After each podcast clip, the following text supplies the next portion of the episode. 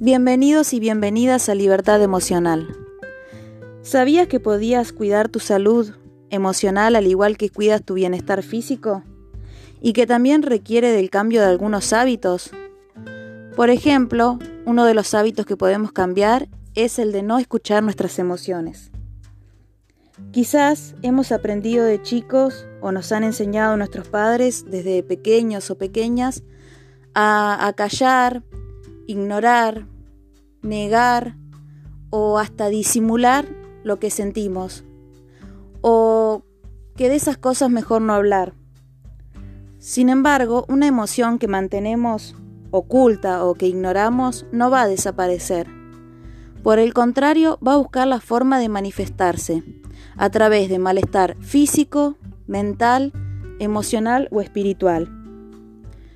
Empecemos por hacer lo que quizás ningún adulto hizo por nosotros.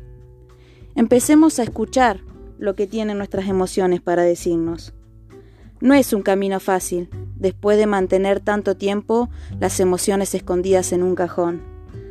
Sin embargo, el resultado va a ser muy favorable para nuestra salud emocional y quizás sea un cambio transformador y liberador.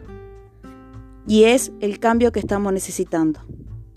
Recuerda que no estás solo, estamos en red.